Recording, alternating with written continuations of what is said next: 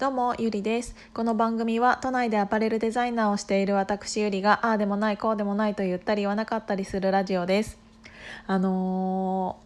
ー、今朝うんとツイッターでねえーと、全然違う話から 私が生理とナプキンの話 してしまって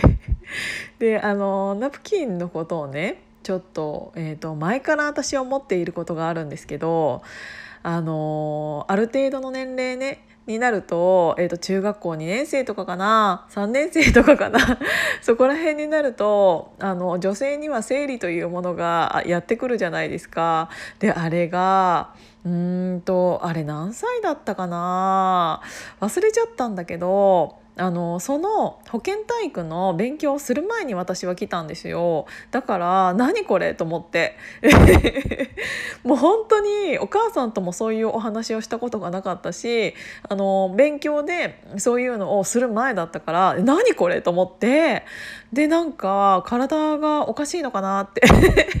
思って。でお母さんに言ったらなんかその日はお赤飯が出たっていう 感じだったんだけどなんかもう当時はすごく恥ずかしくてなんで来るかもわからなかったしなんかねそもそも何て言うんだろうなナプキンっていうものを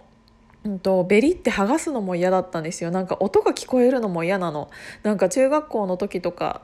でまだその生理になったこと生理になってる人っていうのがまだ少なかったのね。ってなるとなんかあのトイレのさ個室の中から何か他の音が聞こえるわけじゃないですか。でそれでなんかその何て言うんだそのあのナプキンをあの開ける音みたいなのがするのがすごく嫌でなんかすっごいゆっくりなんか聞こえないように聞こえないようになんかあ開けてたっていう記憶がすごくあるの。まあそれはどうでもいいんだけどそんな話をしようと思ったんじゃないんだけど、なんかあのー、そうその生理の話からナプキンの話になってであのまさかさ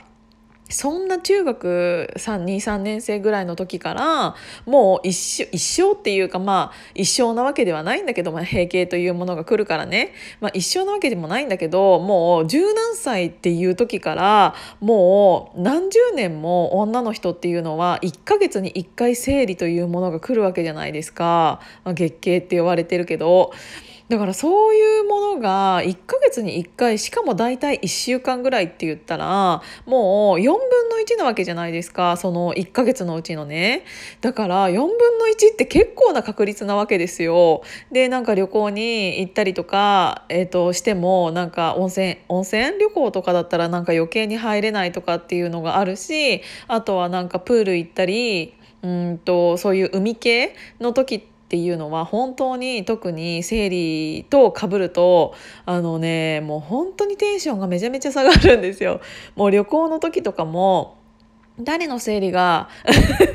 女女子旅行の時とかもあの誰の生理がかぶるかかぶらないかみたいな感じの話もなるしもうそれだけでテンションが全然違うからこそもう本当にあの私が一言言いたいのはあのナプキン代はねあの税金で男の人だけが払ってほしいって。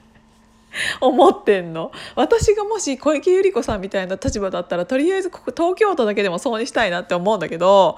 だってさあのーこの赤ちゃんを産むための、えーと、準備をしてるわけじゃないですか。でさ女の人って本当に毎月大変なのよ。だってさあんなに真夏のね暑い時期におむつしてなきゃいけないんだよ。それってさなんか男の人考えたことある？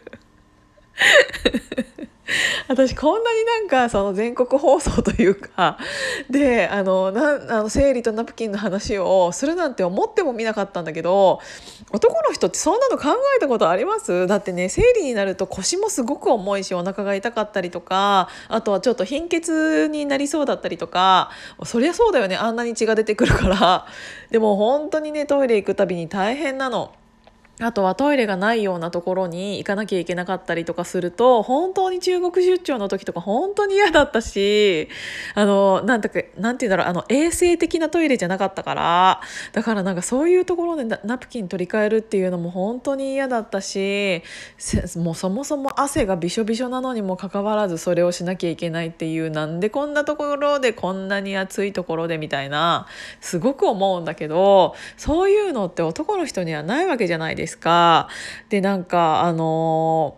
ー、前置きでこの話しようと思っちゃったんだけど思ったんだけどもう5分半もこの話してるからもう今日は今日はっていうか今回は生理の話で終わりそうなんですけど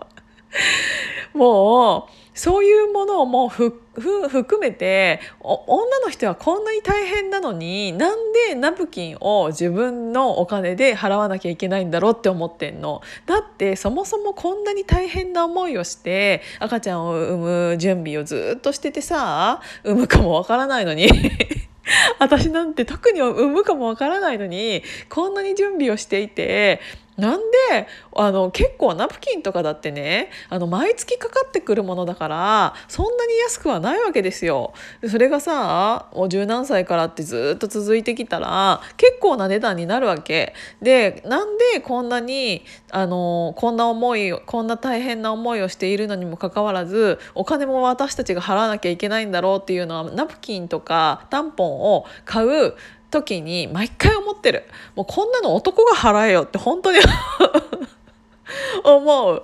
ってさそのお金を出すだけだったとしてもまだ安いと思うよ。なんかもう女の人にはそれ相応のだからレディースデーとかそういうのがあっても私は全然いいなって思うし女の人だけが優遇されるような世界があってもいいぐらい女の人っていうのは毎月毎月十何歳からずっとそれが閉経を迎えるまで、えーと、そういうことになってるんだよっていうのを、えーと改めて言いたかったの。一回経験してほしい本当に男の人にも。一回だってさ男の人なんてそもそもさ